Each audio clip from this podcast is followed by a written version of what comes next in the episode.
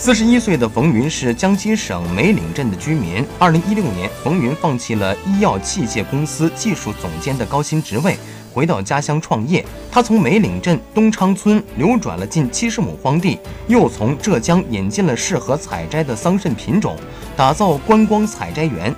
今年桑葚园全面挂果，吸引众多游客前来观光采摘，日均客流量超过八百人次，当地农民因此受益。通过土地入股，农民可获得分红，在桑葚园务工的农民也能增加到两三万元的收入。